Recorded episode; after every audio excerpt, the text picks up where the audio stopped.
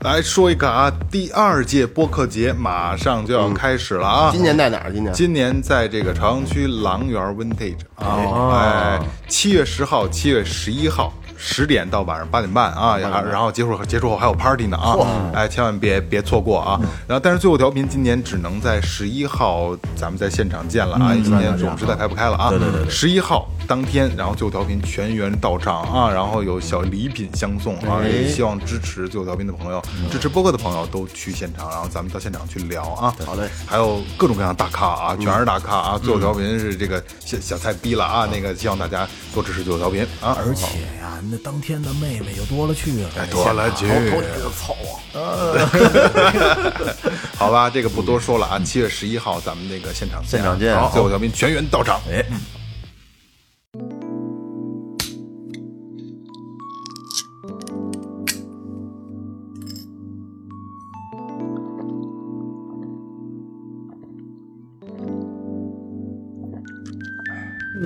醉了，美了，怒了，哭了，笑了，睡了，醒了。在眩晕中寻找真实的自己，撕掉虚伪的外衣，醉眼看世界，你能看到。最后调频，嬉笑怒骂，说尽人生百态；醉怒行喜，笑看身边无奈。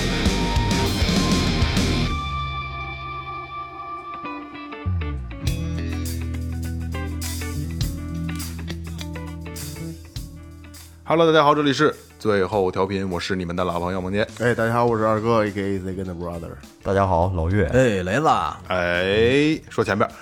微博搜索最后调频，微信搜索最后 FM，关注新浪微博公众号，公众号里有什么呢？雷哥告诉大家。公众号里的的的东西多了去了。我跟你说，最基本的一个就是你能看见一些我们平时生活的状态，出去玩的视频啊，还有这个平时的照片什么的。嗯，还有呢，就是有一些新节目的预告。哎，啊，会在里边儿比还我跟你说啊，因为节目这个东西呢是音频的，嗯，没有图像，嗯没有视频，你只有在我们公众号里边儿才能配合看到我们一些节目的视频。看真人儿，哎没错进公众号，再有呢，就是里边儿有一个打赏通道，哎，还有周边产品，嗯，周边。然后你们要是真是喜欢我们呢，就一分也是爱。是咱是这吧咱这公众号年审这也刚续了费，刚续了费，刚续了费啊，别别糟蹋了啊。那个、那个、那个，其实本来是一期实施性的节目，但是呢，最后调频就相对的比较懒啊，就经历了四年，大家这个老听众都了解最后调频的这个品性啊，比较懒，然后把一个实施性的节目呢做成了一个这个普及性的节目了啊，再往后拖一拖，因为没有赶上那个卡口啊。就在四月底的时候啊，比特币暴跌，都看了新闻了吧？嗯了收到对吧新闻了？这是金融界的一个大翻船的这么一个事儿，是吧？所以那个也好多听众自己也跟我聊，然后正好有一个契机，我就把这个这个功课给做了，然后我想给大家聊一下吧，是吧？在节目里正经地给大家聊一下啊，比特币这个东西，其实你要是让我。把这个东西，我也不是做金融的。说实话啊，我们四个人除了雷哥啊，金融头脑基本上没没什么。哦实话实是说，卖棉花糖的时候，我金金融头 脑啊，你最起码你能在金你融大年轻的时候走做金融这套路嘛，对吧？ 是我能知道一袋子糖可能能卖他妈一千多个棉花糖都不止。 哎，但是我但是今天的这期节目呢，就是咱们浅谈一下比特币这个东西啊，给很多不懂的朋友，或者说一知半解的朋友，简单咱们聊一下这个东西。最起码你能听完这期节目啊，最起码你能在酒桌上一聊起比特币来，你能噼里啪啦的说一通，你能给人把牛逼给吹出去啊。多少是个谈资啊、哎，对，但是你要是说想让我说说这个东西有多牛逼，有这个东西是怎么运行运行的，怎么运算的，然后它这个内核是什么，系统是什么，这我真说不了，嗯啊，这我真说不了啊。就是一百块钱以内，这个人民币花的倍儿棒，再再多一点儿的都不会花了 啊。 来啊，咱们那个浅谈一下比特币。好，哎来，我提个问题啊，嗯比特币是什么？不知道，真不知道。虚拟货币嘛，说什么就是哎，就是老看那新闻，老跟那个说比特币什么涨了跌了 Q 的， Q 币是一样哎，的，其实一样，其实一样哎真，是虚拟货币呗，虚拟会 Q 币其实也是虚拟。哎，你操，你要这么说还真，Q 币也是啊能炒。对，但是还没真人是没人炒那会儿，啊二哥，你有点金融头脑。可能有零点一吧。 对对对， 呃，那个刚才二哥说跟 Q 币是不是一样？雷哥也说了啊，它是一种虚拟货币，没错，它就是一种虚拟货币。怎么解释这个东西呢？也没法解释，就跟他妈画账是一样，就跟你也工工行，我也工行的，咱俩互相转钱，不用说非得钱走钱不跨行，就是划个数而已，对吧？它这个就是就那么回事，就是虚拟货币，对吧？比特币这个东西啊，它当时啊曾经被称作二十一世纪最大的谜团。嗯为什么这么说？咱们后边咱们后边往下讲啊。而且就是这个东西呢，是一场无比巨大的金融革命。嗯怎么说呢啊？通常啊，咱们就是有常识性的啊，咱们在哪个国家花哪个国家的钱，嗯没错，哎，咱们在中国花人民币，嗯在美国花美元，在欧洲花他们欧元，是吧？在新加坡花新币、这马币、这加币，这那乱七八糟。你在哪个国家生活，你就花哪个国家的全世钱。全世界花美元，对对，对也其实是可以是吧嗯的，因为你现在这就直接去买，因为你咱们就是 Visa 是可以这样的啊，就是比如咱们去美国了，用 Visa 直接做，直接刷就可以了，银联因为银也行联就银联也行，就是它是等等值，它给你直接嗯就给就给你换算过来了。但是你要去去美国是菜市场肯定买不了，买不了。买不了吧，对吧？或者美美国的 Visa 来中国菜市场你肯定买不了。或者你拿着美元，你去咱这中国菜市场，人也不给你，哎， 对也对不卖你黄瓜，对对对对对对。 不认识。所以说，就是货币之间，咱们去国外花国外的钱就很很麻烦了，对吧？虽然说咱们现在有支付宝、有微信，而且国外现在很多地方也都支持什么什么阿里 Pay 是吧？嗯是吧？什么 Apple Pay 什么都可以了啊。但是你拿着人民币出去的话，还是不方便的。对吧？因为微信也不能支付，没错但是在国内是很方便的，而且国外到国内来也是可以做咱们这套这个金融系统，但是咱们出去很不方便，嗯你要换算，这个就很麻烦了，限制很大了啊。所以说，这个比特币它是另一种货币形式，嗯它是虚拟的，而且全球通用，嗯，对吧？哦来啊，咱们再说一下啊，就是秦始皇统一六国的时候、干的第一件事儿就是统一了货币，对对吧？他当时采取了两种统一货币的途径，一个是呃，一个是国家铸造，国家统一铸造啊，就然后严惩私人铸币，然后将货币的这个这个这个制造权，然后这个出品权完全掌握在国家手里边啊。第二个事儿呢，它就是统统一的通行了两种货币，就一个是上币黄金和下币的铜钱儿，嗯啊，其实延续到后来这这个几几百年、几千年都是这样子的啊。他为什么这么干呢？这样他便于通管理通商通贸，嗯，特别因为这个是一个很便捷的途嗯径。我去统一六国了，我我所有国家都统一了，对吧？比特币现在有这这有这么一个流通形式，方哎便流流通方便流通。现在比特币就等于是一个国际通用的货币了，但是问题就出在了这儿了啊！怎么说呢啊？对于任何一个国家来说啊，最重要的一个权利就是货币的发行权和控制权，对嗯吧？但是这个比特币的一出现啊，就让任何一个国家都失去了这个权利。嗯，所以就是，嗯，老岳没明白是吗？我在想，对，他是谁谁发行的呢？后边有，别着急啊，太着急了啊，岳岳会计啊，那作作为会计，对这个这个金融这块还是比较着急的啊。就是它让比特币这东西出现呢，因为它不隶属于任何国家，嗯，它所以它让所有的世界上没有一个国家是真正的是承认它，或者说就是我认可你了，嗯，都是你行了，你就自己弄自己的吧，我不管你就完了，你也不要影响我们正常的这个货币上的这个交易，对吧？这个非常麻烦，因为它让让所有的国家失去了这个权利了，因为你不它不不受管制，任何一个衙门口都不管比特币，没错呃。但是现在马上要成立了，已经有这个虚拟货币交易中心什么这个那个的，已经监管，但是吧说各个国家是承认吗？是承认认的，承认。认，只不过它就是挺灰色的这个东西，嗯就是承认，但是你又搬不到大台面上来，对吧？包括现在也有很多叫什么币，也有就类似仿比特币的那个东西叫什么？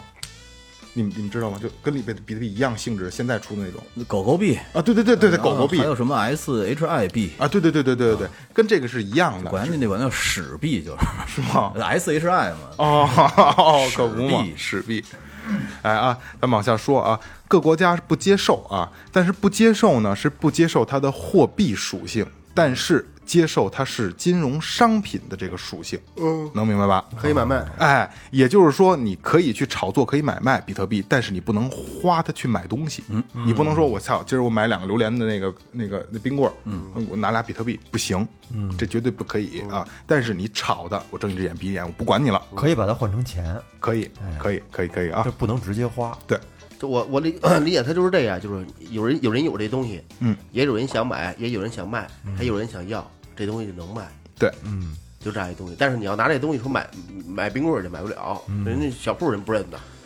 这个特有意思，后边我还会讲到有一一那会个儿故事跟你的有关系。嗯炒就是这样炒嘛，是吧？不是你在那个亚马逊上你买冰棍儿就能买，对，亚马逊认可，还可以，对认可，哦但是现在也不行了吧？现在不知道，不知道现在不知道，以前是曾经是现可在以的，即使行也没人 用。没人用，没人用。后边我告诉你们，这个比特币现在的价价值啊，哦价值，嗯。所以说呢，就是就是，你看我们平常买东西啊，花的还是刚才我说了，各个国家自己的钱，对吧？所以我们不能花比特币去买东西，买生活用品，而且世界整个这个世界范围内啊，又没有办法禁止比特币这种形式的存在，嗯，所以这就是比特币非常厉害的地方啊。然后咱们往下说，你们会觉得更牛逼，嗯嗯哎，比特币这个东西啊，最早啊，第一次出现就第一次有这个概念的时候是二零零八年的十月三十一号，嗯，在美利坚合众国一个非常非常知名的一个密码学的学术论坛，就是一个呃一个这个那叫什么论坛，那个叫什么来着？英文那个我忘了，BBS 叫什么？就就类类似那种留言空间一类的吧，它是一个论坛啊，有一个叫。萨托西·纳卡莫托的人，哇一个日去萨托西，因为那个日本人，我不，他这呃翻译过来叫中本聪啊，就是中文叫中本聪，但是日文就是萨托西纳纳卡莫托。这个这个日本，咱们日本的听众肯定我说的一点错都没有啊，每个音都是对的，可能就是节奏和语调上肯定是别扭的啊。我再重复一遍啊，萨托西纳卡莫托，记住这个人名啊，中本聪。他是一个自称日裔的美国人，日本日本籍的美国人啊，所以日本媒体也把他叫做中本哲史，嗯，仨名字了啊，这会儿他的妈的，中本聪这个人是谁呢？这是一个谜，从从零八年到今天都是一个谜啊。从他从比特币诞生那天开始，就所有的人都想知道他是谁，嗯，但是谁也不知道他是谁，跟他有关，这个事儿非常牛逼了啊！初期在这个比特币的这个开发阶段啊，有很多的那个当时的开发人员和这个中本聪是通过邮件联络沟通的，但是没有一个人见过中本聪的本人，也没有说正常语音跟他通电话什么这个那，全是邮件。而且自从比特币这个系统上线之后啊，也就是零九年之后，因为零九年一月份好像二月份它就上比特币这种东西就上线了啊。这个中本聪就再也没有跟他们说过话。嗯，然后有很这个网络上有很多闲人啊、大仙，对吧？他们会通过分析他的邮件啊、他的论文啊，发现他这个中本聪这个人故意隐瞒了自己的这个身份。哦，故意哎，故意隐瞒哦的。他可能是会在这个一天当中的任何一个时段给这个团队回复邮件，比如说他故意隐藏自己所在的时区，就这不就是就就是嘛，对吧？就是你我我你我不让你知道我几点是工作时间，我可能我今天凌晨两点给你发，明天中午十二点，早上你八点，都任何时段都有可能给你发邮件，给你回这个邮件，就这样的话，大家就不知道他的时区是什么了，对吧？然后通过很多大神啊，通过分析他的这个文章中的这个文法呀、乱七八糟的这些东西啊，发现他使用了大量的美式英语，还有英式英语。最牛逼的是，丫还有还用爱尔兰语，哦，而且他所有的署名还都是日本名字，所以他很神秘，这个东西特别神 秘他。挺有文化，所以就一度有人就怀疑他就是日本人。然后经过这个细致的分析呢，他就是大家都认为他他是一个就是世界级别的极度的天才。嗯嗯，一一把这个说极度的天才这个名字一出来以后啊，这个世界范围内就缩的这个圈儿非常非常小，就跟他们二哥玩吃鸡跑毒一样。一说就这几个大哥，那就这几个人，就那么一小圈儿。对，呃，凑不了一排桌那么那么几个人啊，所以怀疑的对象就越来越少了，对吧？这几个人据说啊，掰着手指头都能数得过来。所以说咱们这个层级真的不了解这帮人都是谁，都是干嘛的，可能是什么数学家、什么这这家那家、物理学家，对吧？但是咱就不知道，跟咱没关系，不是不是咱一圈层的。他们就锁定了几个怀怀疑重点啊。然后所有被怀疑的这些所谓的极度天才啊，自己本身都站出来否认了，我他妈还真不是中本聪，你们俩找错人了 啊！真的，真的，真的啊。然后，而且后来这个就是指证的这些人，就是就是说你们就是中本聪的这些人啊，嗯就是也拿出了很多的证据来证明自己，我他妈真的不是啊。当然也有很多这个捣乱的网友，因为这东西很正常，现在也是这样啊，我就是中本聪。有很多很多人站出来我冒其充的对，其实我就是，操，你们别猜了。嗯，但实际上没有证据。但是这个这个这个，其实这个东西很好证明，就是你，因为钟镇通这个人本来就是没头没尾这么一个人，也不知道是谁，所以任何被猜猜疑的人，或者说是自己站起来我就是的人，好，你们知道怎么怎么解决这个问题吗？证明他是吗？都有 ID 嘛，哎，这不是，跟这没关系。中本聪他自己也有一个比特币的账户，就是没有任何一个被怀疑或者说举手说我就是的人，能从这个账户里支出一分钱。哦，就最因为到最后了，大家各种证实你就是你不是你是不是的，最后那是到最后了，到根儿上了啊，那你转一分钱出来，没错儿，谁都转不了。嗯，哎，所以全都是瞎逼猜，最后都不攻自破了啊。一直到后来呢，就是这个世界顶级的这个黑客集团也开始运作这个事儿，就想找这个人啊，也是通过他发的论文呐、时啊时发呃包括他时间啊、时区、IP 地址啊那些所有呢黑客能用上的这些数据啊，来锁定他的位置。但是所有的黑客集团也都失败了，因为这时候那个时候已经。把这个事儿变成了一个，就是看看谁能找到丁文聪，嗯啊、变成一个跟赌注一样等，于事件一样。哎，对对对对对，但是都是嗯没没有结果的啊。再后来呢，还有人说就是分析中本聪这个名字啊，中本聪这个三个字儿啊，因为我这个不懂日文，然后我也不知道日文和英文的转换啊。它中本聪这三个字儿呢，正好是 CIA 的缩写，CIA 就是美国的这个这个中央情报局嘛，对吧？中本聪这三个字是 CIA 的一个缩写，就是每个字母代表一个嘛，是吧？然后说就是怀疑说这是中央情报局，为什么呢？因为这和他他的表现非常符合啊，一个神秘黑客都黑客你都找不着是吧？然后但是有人就会问啊，中央情报局为什么会做这样的事儿，对吧？就是为什么就是美国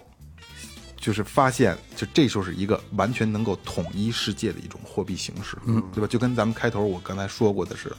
秦始皇统一六国，我先把货币统一了，对吧？这是美国就是呃怀疑，这都是猜测怀疑啊，这不是我说的啊，听众朋友们啊，不是我说的啊，说这个是 CIA 操纵操控的，然后想美国想独霸这个财权，然后建立一种新的货币形式，然后去才去怀疑说，呃建立这么一个中本聪这么一个虚拟的人物，然后来建立这么一个。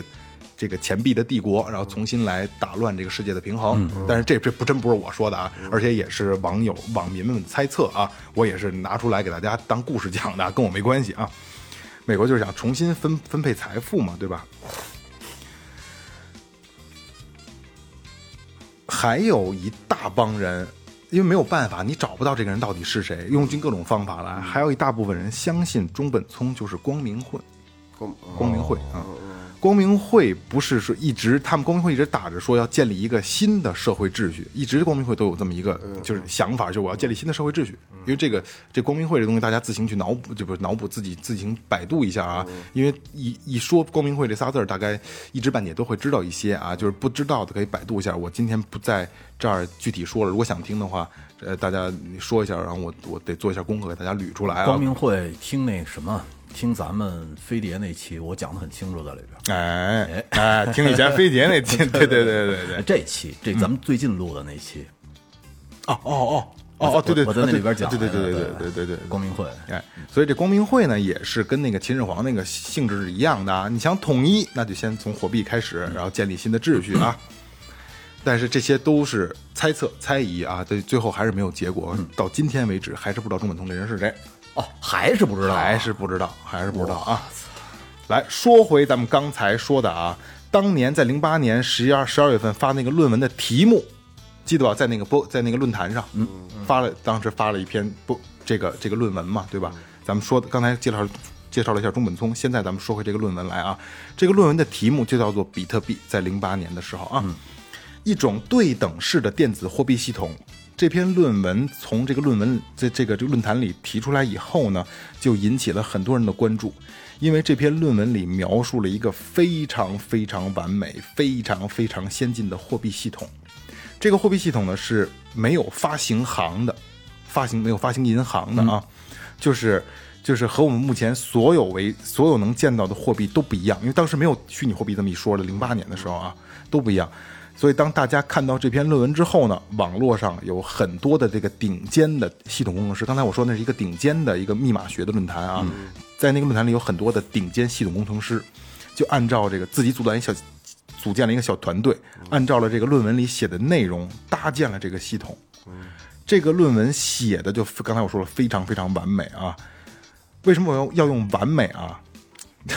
就特别有意思啊，就是我特别想说清楚这个事儿啊，因为这个论文它虽然说它叫论文啊，实际上它把这个整个系统完完全全的就给你写在这儿，不用你动一点儿脑子，你只需要你会干活，就是你把材料都放这儿了，会盖房的人去盖就好了，嗯，我不需要你干什么，就直接盖房卖力气就行了，你说的就是相当于把它变成了一个傻瓜系统。傻瓜系统，但是呢直接去搭建就好了，傻瓜系统意味着它前期的这些这个这个东西写的要非常的周密缜密，非常缜密，非常缜密，看似傻瓜，对，所以它缜密到什么程度呢？啊，呃也外加上这帮都是顶尖的这个系统工程师啊，嗯，用了两个月的时间，比特币的这个系统就搭建完成了。嗯，所以二零零九年的一月份的时候，历经啊、历经了三个月，历经了三个月啊，这个比特币的系统就开始运行了。二零零九年一月三号，呃，这套系统开发出了第一个比特币的算法，嗯，哎，也就是进行了首次的挖矿。挖矿这个词儿是不是不太理解？我讲完这段啊，第一批啊，第一批当天就挖出了五十个比特币，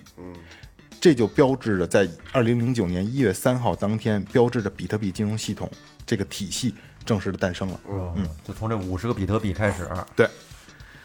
比特币就这么生成了啊，就然后这个这个钱就打到了这个叫中本聪的这个账户里面，因为他是使者嘛，对吧？哦嗯。从然后从那天开始，人们就开始在这个比特币的这个矿里边挖矿。刚才咱们也说挖矿这个词儿啊，其实挖矿这个事儿大家特别难理解，尤其是不懂的朋友，就说一说比特币就是挖矿，怎么挖矿啊？呃，想复杂了啊。最早人们的钱币其实就是金矿、铜矿、铁矿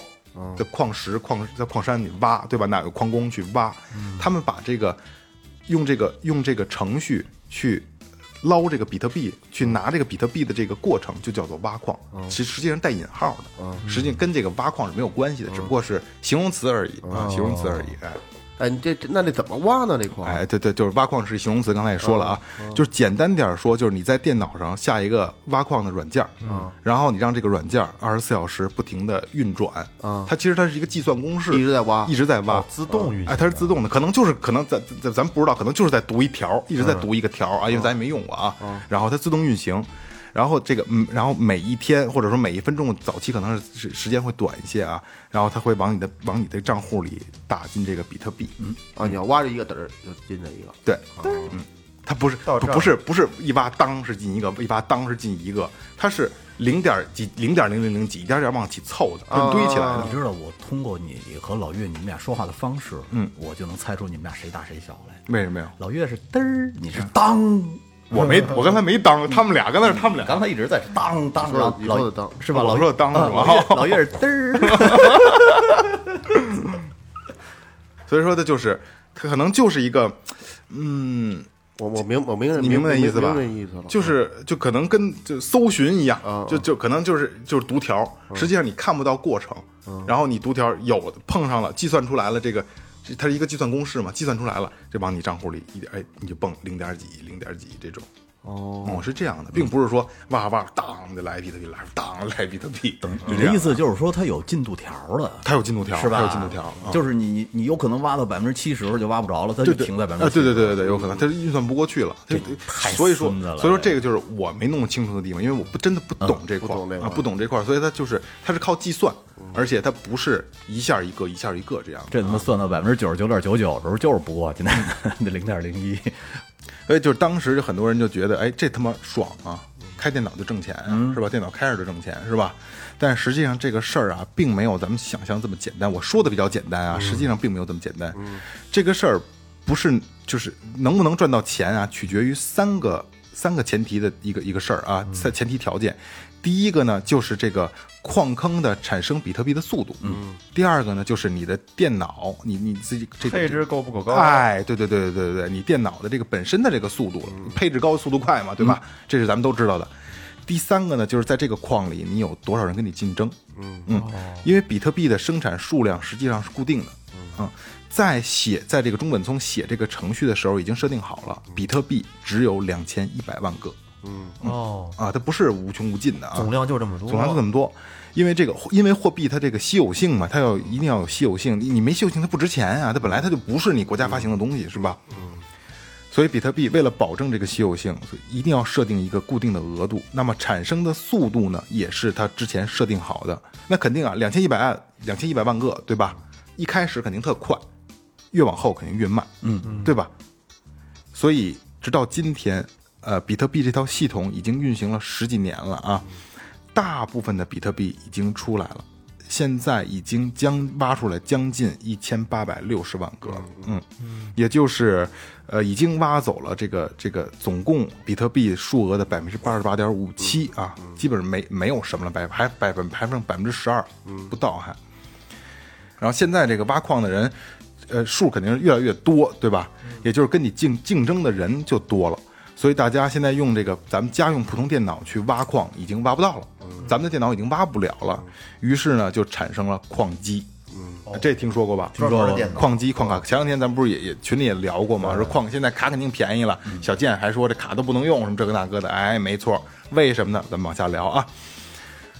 其实本身来一开始啊，是任何一台电脑都可以当做矿机的，都能去挖矿。嗯，然后只不过就是收益会比较低，你可能十年啊你都挖不到，挖不满一个比特币。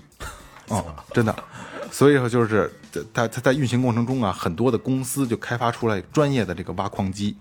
它这种挖矿机呢是搭载着特制的这个挖矿晶圆的矿机，具体是什么我他娘真不知道啊，因为这这这完全超出我就的适合于运算啊，对对，对，可对可能是啊，要比它它这个呃特殊晶圆要怎么牛逼呢？要比普通的电脑高，运算速度啊高几十倍或者几百倍。但是这种电脑干不了别的，说二哥你想吃个鸡没有？你玩扫雷都玩不了，嗯太快了就是，也不就是 就是算这使的，对，就这算，他们可能没有系统啊，这电脑只能挖矿。然后这种矿机呢，大概啊每一台就是两千美元到三千美元，还是嗯不便宜的啊，嗯，哎一万多，哎对，和苹果差不多。对，但是这个矿机也有弊端啊，因为它集成了大量的显卡在机器里边儿，啊，它就是排列着，就吃显卡，就跟服务器一样，插满了槽里插满了显卡，巨大的一个里边插满了显卡，它吃显卡，它是挖矿是靠显卡的这个去运算的，具体是怎么我还真是不知道，我真的不知道，有机会我我真得他妈的我买我买一块矿卡我看看行不行？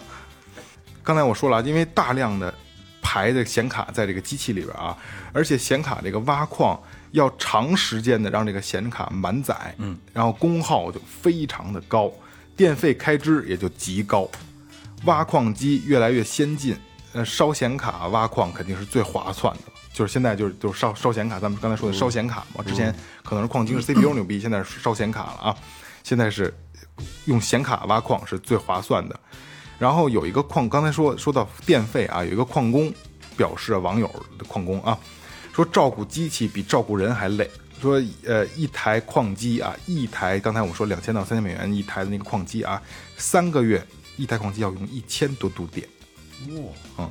然后说这个为了挖掘，他当时他怎么说啊？为了挖掘，挖矿机散热实在是太厉害了，刚洗完的衣服放在屋里一会儿就干。哎呦，这么高的电费，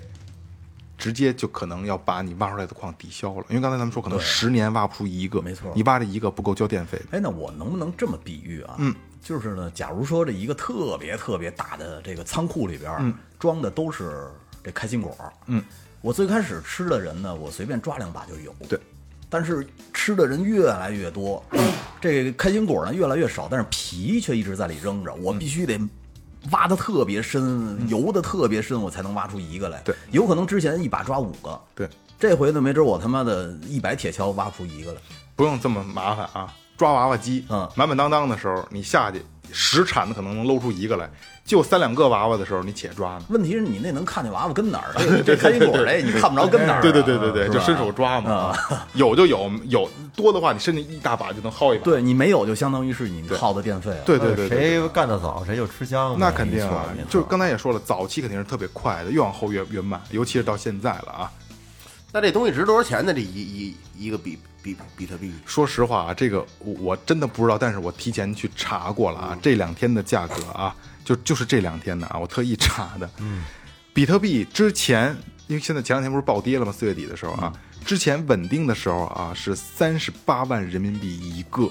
我去，一个一个啊，一个，也就是十家刚才咱们也说了，十年挖出一个来，可能都交电费上了，是是吧？一个三万八才一年，三十八万，三十八这万，一年还和三万八一样，十万十年下来的，嗯，是不是？三万八哪够交电费的呀？我操，四万八万八一度，咱就说农民用电吧，就是普通家庭 用电吧，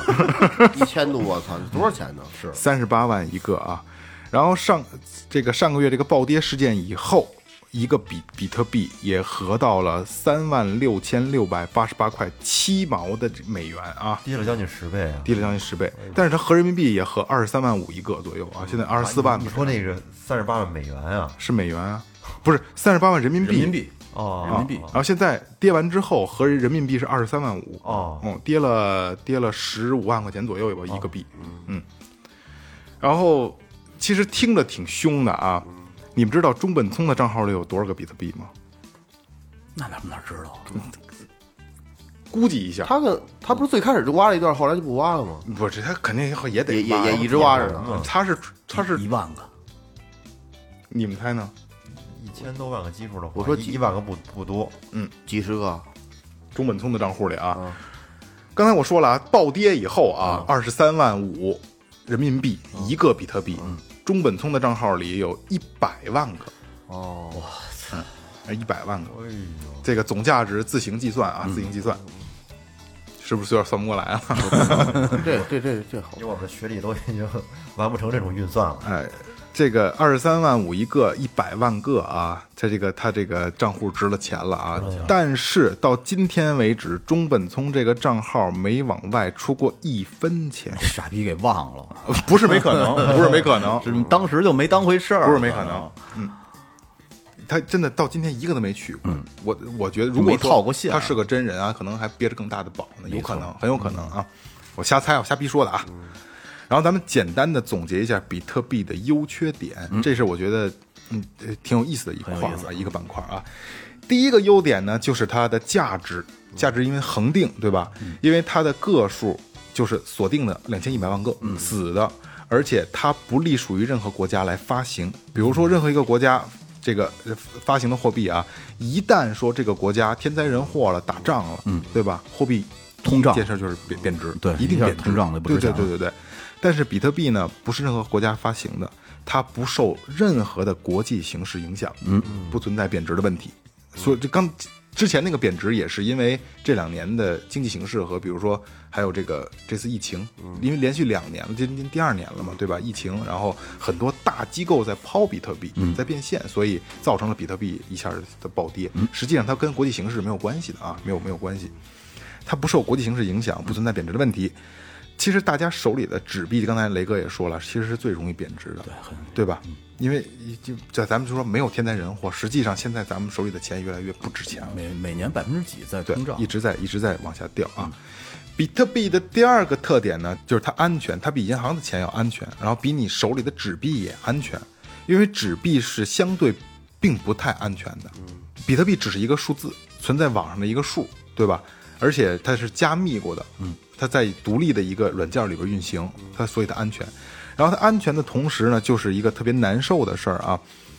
它有密码，它有登录名，嗯是因为它一个软件嘛，你得登录它，对吧？你不你登录它，你然后你什么霍霍文峰呃一九八几多多少，这是你账号用户名密码然后都得密码有嗯多少多少多少多少，你登录进去了，进去哎进系统了，一开挖矿，然后开始挖，嗯，但是你忘了这密码，你就进不去了。对，那废了你，里边有多少钱，就就完了。嗯哦啊啊，这这是一个非常痛苦就的是，记好了，这是它的一个弊就端跟啊。我之前有一个 QQ 号里边好多小妹妹，我现在就死活想不起来那 密码，那完了，完了。这些小妹妹现在也是老妹妹。老老太太 了，嗯都所以说，比特币这个，如果你的密码账户被盗了，或者说你丢了密码了，你就再也找不回来了，啊、再也找不回来了。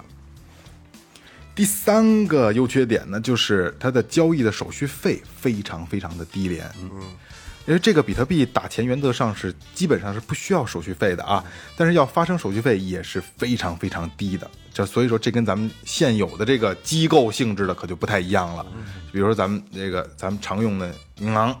然后支付宝、微信，对吧？所有的能转账、能存存储钱的这个这个这个这个机制啊，实际上他们挣的就是手续费。对，没错吧？比特币是没有这这一项的，其实而且可能非常低，可能你你你。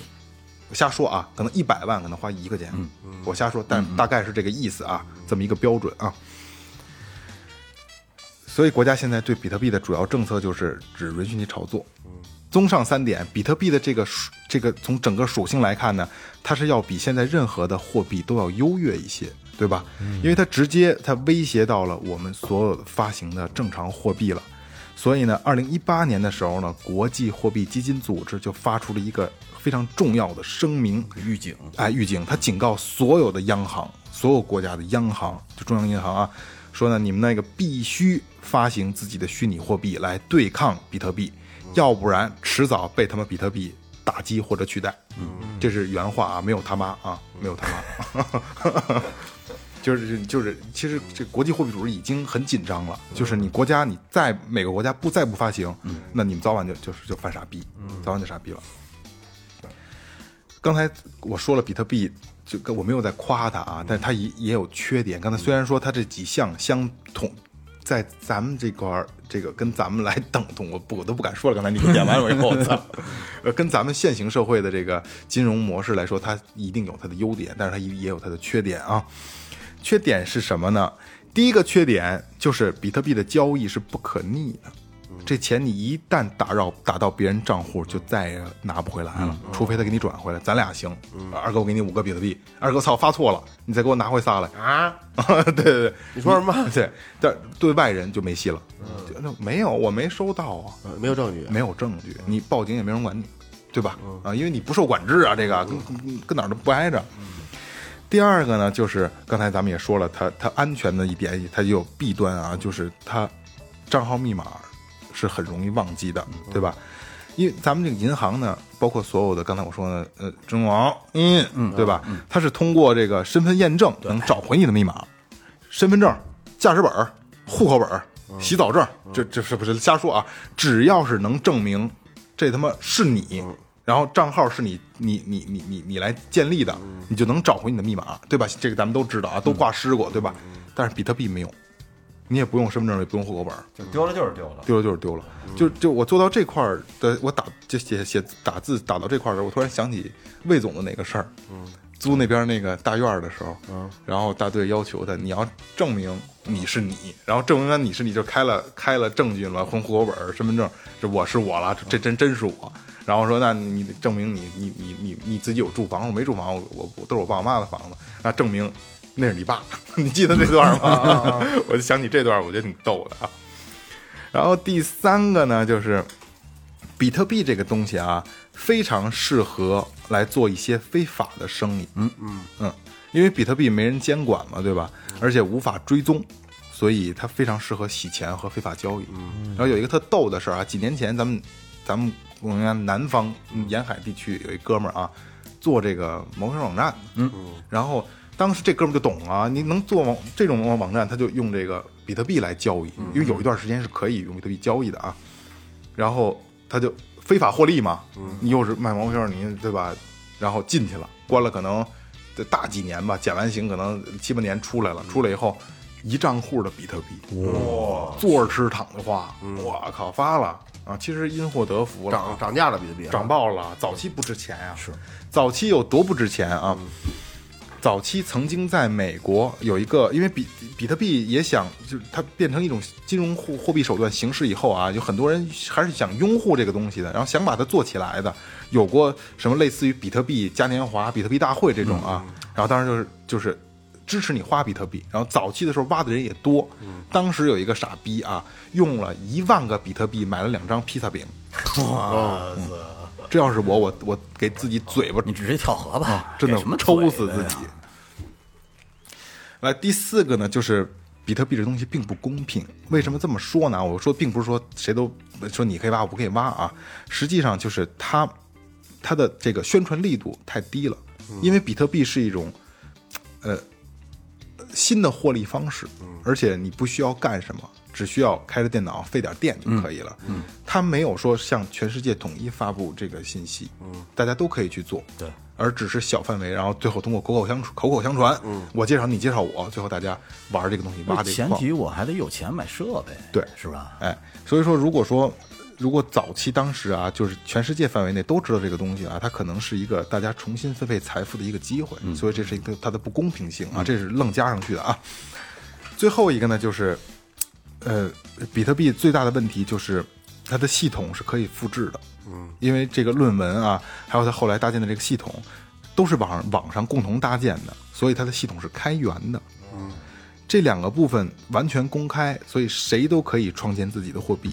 到目前为止啊，世界上的这个虚拟货币的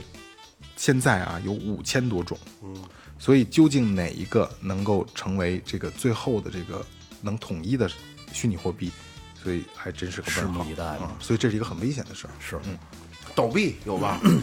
什么币？抖币、Q 币这都属于虚拟货币吗？但是它没有，它的价值是同等于人民币价值的，它跟它还不太一样不。是这样，就是你抖币和 Q 币，你不能用这个币去做交易，你只能可在以它，你只能在它的平台上用，其实是可以做交易的，只不过它是同等的，它没有空间啊不是你只能在它的平台上。不，呃但对但是比特币就不是了，比特币你看最开始你在星巴克啊，星巴对星巴克最早可以啊的，咱就咱就说说雷哥说，我瞅你这背心儿不错，嗯我给你二十 Q 币，把这个嗯这个背心儿给我吧。那你说 OK 愿意，可以可以啊，那是可以的，有买卖，但是它不是通用的。对，它不不不不是通用的，不是你们俩卡的卡在问题卡卡卡出问题来了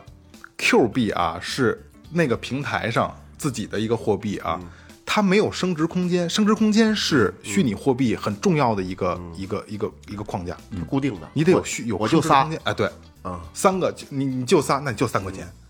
嗯，它是恒定的，对，嗯啊，但是这虚咱们今天说的这个虚拟货币啊，不，咱们就不不不包括比比特币的所有虚拟货币，它是要有升值空间的，嗯，你有一个今天一块钱，明天五块钱了，后天一百块钱一个了，嗯这叫是咱们聊的这个是 Q 币也叫虚拟货币，但是它是同等同于的一个就是一块。嗯，你买十个可能九块五，是好像是这么分的吧？九块八呀，是吧？嗯哦嗯，所以它没有升值空间，这就不在咱们今天聊的范畴里。是，嗯，抖币啊，抖抖音币是吗？嗨，嗯其实我还说 有别的货币模式呢，抖币也一样得啊。刷，得买抖币要刷啊，嘛对对对对，这都是平台自己的一种货币形式，只不过它没有升值空间，没有没有，就你离离开平台就不值钱，一分钱不值。对，你看啊，刚才这个萌姐把比特币介绍的非常详细，哎，但是我呢就哎，别别不详细啊，就是皮毛皮毛皮毛呃相皮毛相对明白详自细己吧知。道什么东西了。哎嗯然后咱我再聊一点闲篇儿啊。嗯，你看前些日子爆仓的时候呢，有人说没有一根韭菜是无辜的，哎，爆仓的这里边儿，呃，当时爆呢仓，你听我说呀，他不是说爆仓吗当比特币时，呃，比特币暴跌呀，就是从呃四万五千美元，当时一下跌到了三万一千美元。嗯，你想跌了多少啊？二十七个小时，五十七万人集体爆仓，嗯，损失的金额是四百四百四十三，不是，我还没明白，你说爆仓是什么意思？暴跌暴就是暴暴跌了，，就相当于暴跌暴跌就要爆啊！嗯仓，，对，就是你本来仓库满满的，突然一下没了，没了，瞬间没了，啊因为它跌跌了嘛，它总价跌哦了嗯嘛，但我以为是单价爆跌是冒出来啊，的，不是不是，呃，而且呢，说这个狗狗币呢，当时也是暴跌了百分之三十二。哦，那就是也是虚拟货币，呃，对，狗咱币是咱们国家做的，嗯咱慢慢来啊，咱慢慢来。你知道这个呃挖矿这个事儿啊，其实呢，在咱们国家现在开始管了，不让挖了已经。哎，在咱们国家的这个内蒙古呢，呃，现在已经成立了一个叫虚拟货币挖矿举报平台。哦，就让你去举报。为什么他们要在内蒙古设立这么一个举报平台呢？很有意思。嗯，内蒙古电费便宜，对，哦风力发电，没错儿，这风一个是煤电，一个是风啊对对电，对煤这电哦俩的便宜。它没没有什么太大的成本支出因，为是因为好多都在那边挖，好多人就伪装成数据中心，嗯，在那边对，去它挖矿。机房就跟他妈的这个服务器、没机错没箱、机错机房一样，而且说这个挖矿这东西啊，不仅费电，而且烧显卡。说这个呃好一点的显卡呢，就是呃挖矿最猖狂的那段时间，刚一出来就被这些黄牛直接给买完了，嗯，然后三倍卖出去。哦，炒作了开始，我操，暴利啊，简直是！后来呢，有一个叫英伟达的这么一个公司啊，专门做显卡的，英伟达啊，就觉得操，这不合适了啊，这个后来直接在显卡里边限制性能了啊，对对对，这个我觉得英伟达做的特牛逼，特别牛逼嗯就是我，对，他是做游戏显卡的、啊，就就游戏都用的英伟达，好多很多这这这种的啊。然后他就为了这事儿不炒作啊，就跟崔健当时玩反假唱似的，嗯我蒙眼演出，嗯嗯啊，他做了一个就是。呃这这个是还有一个崔健是一个啊，还有当时锤子就是就是 Smartisan 那个手机，嗯罗永浩那个手机，我觉得特牛逼。当时那个时代的时候啊，我插我插一下啊，雷没有浩你没事啊，那个时代的时候啊，就是大家都在都都是安卓嗯机，苹果还没有这么普及，因为贵，安卓机大家都在跑分儿，对，都比你看我这能跑多少分儿，我都能跑多少分儿。当时罗永浩出第一代这个锤子的这个机型的时候啊，它是我你手机你装这个软件儿啊，我对着软件儿自动屏蔽，哦评分儿直接降到零。太牛逼了，直接变到变成零。我不跟你们压瞎评，跟傻逼似的。我觉得，我觉得英伟达这做的特牛逼，嗯特别牛逼啊特别牛逼。呃，然后呢，咱们再继续往下聊啊。美国有一家这个世界上最大的数据货币交易所，叫康恩贝斯。嗯，当时啊，眼瞅着就是在暴跌那天，眼瞅着这个虚拟货币不停的往下跌。嗯，哎结果人家做了一特别下三滥的事儿，你们都想不到，人家直接把网线给拔了。哦这他妈是 下三滥的，直接拉电源。然后这个紧跟着呢，在他这网站发了一公告，说我们这软件出了一丢丢的小问题，一内内的小问题，暂时还啊不能用了。不过呀，你们大家放心，我们呢正在竭尽全力的去这个调查和维修。嗯嗯。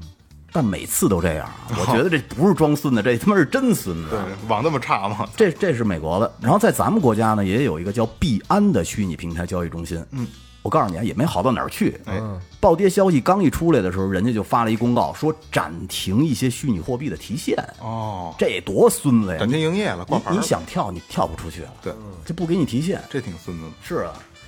那咱们再看狗狗币教父啊，嗯，马斯克，嗯就是这特斯拉 的老板，哦，这次暴跌对于对于人家来说呢，一点影响都没有。嗯，因为早先呀、就是他他妈各种宣扬虚拟货币这好那好，又可以说在他那儿买什么特斯拉，又说要带这狗狗币去月球，嗯，一手把这虚拟币给抬得贼老高贼老高了。但是暴跌以后对人家没有影响的原因是什么呢？就是暴跌完了以后啊，人家暴跌到三万一，人家他妈手里持仓的时候还不到两万五一个呢，所以你暴跌完了还是有的还是赚。赚的，啊。所以爆仓这事儿啊，对这个马斯克是一点儿影响没有的。呃，除了比特币之外啊，后来又出了一个叫狗狗币，狗狗币，还出了一个叫 SHI 币，史对，密咱 们就是上简称管它叫史币啊。听说刚一开盘的时候有人买，嗯，当时怎么宣传的呢？说你只要买我这个货币，你就有二十八万倍的投资回报率。嗯，什么希概望念有？可能，当时就说一直有，嗯，就这么宣传的，就是你买一百块钱的吧，反正现在你就是一千万富翁了我操！啊！你想吧，当年的这比特币就是就是让他们家呢从升从三美元一直炒到了六万美元，就这么给炒上去了。然后这个当时这狗狗币是怎么出现的呢？当时啊，他看到这个比特币炒得特别火，一个一个这个程序员看见了，哎，觉得这比特币有点意思啊。但是他当时怎么想的？他觉得这比特币就是一个泡沫，就是一局。嗯，于是呀就把比特币的代码给搬过来做了狗狗币。嗯，因为开开源嗯的嘛，刚才我也说过，然后这头像啊，就用了一只柴犬做 logo，嗯，为的就是告诉大家啊，这事儿不靠谱，这他妈的比特币是虚的，哦嗯。后来结果这狗狗币被马斯克给发现了，当时这马斯克刚从这比特币里边赚海了、赚扯了这钱，他挖来着。是啊，丫正琢磨着搁哪门韭菜呢，嗯，结果这比特这这狗狗币就上门了，然后马斯克当时就买了好多好多的狗狗币进来，并且用这个呃狗狗币，就是他有一照片儿是狗狗币在月球上插旗子那么一个照片儿，结果这马斯克的粉丝看完可坐不住了，就开始疯抢暴抢，很快这个狗狗币呢就从不到一分钱涨到了零点一美元，一就毛涨到一毛钱，相当于十倍十十几倍了吧啊！然后紧跟着从四月一号的时候啊，这个马斯克呢又说要把狗狗币带上月球，结果这狗狗币就开始暴涨了，跟坐了火箭似的，一礼拜就涨到了零点四三美元，哦，四百倍，相当于哎真差不什么多，啊嗯四千倍？没没没，暴涨了三百三十六倍哦啊，百就是暴涨了百分之三百三十六。但是啊，特别孙子的一个事儿就是，没过几天，丫就在这节目里说，就马斯克啊，说狗狗币就是一骗局。自己说自己己说。结果此话一出呢，这比特币开始暴跌，然后把这个比特币也给拉了下来。当时说完这句话，比特币的这个市值就一个比特币啊，就跌没了三千八百美元， 我操！然后当时二十多万人集体爆仓，但是对于人马斯克来说还是没影响啊。后来呢，在这个狗狗币暴涨的时候啊，这马斯克又发了一条这个这个文章啊，说我要想养一只柴犬，其实这鸡巴跟钱有什么关系啊？但是又有人嗅到了商机，嗯，就直接呀、弄了一个柴犬币出来，就是咱们刚才说那叫 SHI 币，史币史币。但是这就更离谱了啊！因为从头像到名字到设计，全部都是学的狗狗币，而且呢，一上来就发行了一千万亿个，我操啊！这个发行数量那这不就不值钱了吗？是啊，完了以后吧，这价格还定的特便宜，它定的不到零点零零零零零零零一分，反正就是一堆零一分。但是就是这不靠谱的东西啊，你是蹭着马斯克的热度，不到一个月暴涨了二百七十倍。我靠，是啊，你，但是你说这骗局还明显不够，这这这明摆着就是骗局嘛？还是说他妈咱这韭菜太旺盛了呀？我操！太旺盛！太但旺为啥都往里冲呢？因为当时冲进去这帮人也不是什么善茬儿，提前入场这帮人啊就开始到处宣传，说这史币啊就是以后的比特币，买了以后你瞬间就能他妈的这个财务自由了。嗯，可是让咱们现在你静下心来想，我觉得也就是一个庞氏骗局的翻版，感觉对对对是吧？反正嗯我觉得这个把虚拟货币炒起来，马斯克这孙子，我觉得用功不可没说想抽他嘴了，不应该这么说。 不是，他肯定哎，咱们只能从这个直面上去理解这个事儿，嗯可能肯定是这样。但只不过他在布一个什么样的局，咱就不知道了，是吧？对，人家有这个商业头脑，跟咱们想的是不太一样。嗯反正人那大镰刀举得高高的，对对对随时等着割韭菜。对啊，但是呢，人这这个这个经济学家一开始就说了，说这没有一根韭菜是无辜的。啊嗯，没错，真的是这你样。们要是不想贪，你们买这干嘛呀？所以，但是这东西反过来说啊，就是当它不没有跌的时候，谁也不觉得自己是根韭菜，对对吧？对，